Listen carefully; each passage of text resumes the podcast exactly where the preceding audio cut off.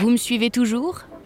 C'est Elisa de Roche, la première femme au monde à avoir obtenu son brevet de pilote. Eh oui L'œuvre que vous voyez là nous renvoie au rayon des exploits oubliés de l'histoire. Un rayon où on trouve tous mes records d'ailleurs. Je vous ai raconté la fois où j'ai subjugué le tsar Nicolas II pendant un meeting? Non? Euh, Bon, une prochaine fois, parce qu'ici on déterre une autre histoire d'air.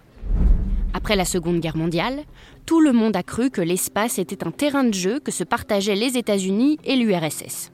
Mais ils n'étaient pas les seuls.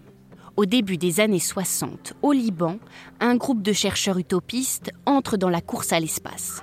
Le Liban fut le premier pays arabe à envoyer des fusées dans le ciel. C'est le lancement des fusées Cédar menées par la libanaise Rocket Society. Le succès médiatique est énorme. Le gouvernement libanais est extrêmement fier et l'affiche même sur les timbres. À l'image de ce tapis sur lequel est reproduit un timbre édité en 1964 à l'occasion du lancement du modèle de fusée Cédar 4.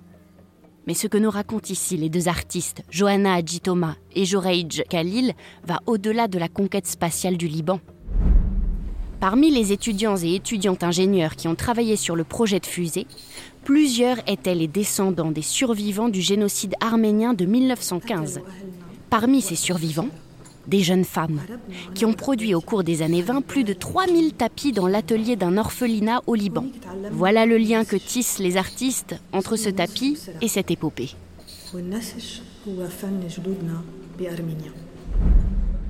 C'est une œuvre qui, à elle seule, inscrit deux histoires, deux cultures dans une mémoire collective. Cette entreprise scientifique a pris fin brutalement en 1967 avec la guerre et a été petit à petit oubliée. C'est ce qui a donné envie aux deux artistes de s'y plonger aussi à travers un film documentaire passionnant sorti en 2013.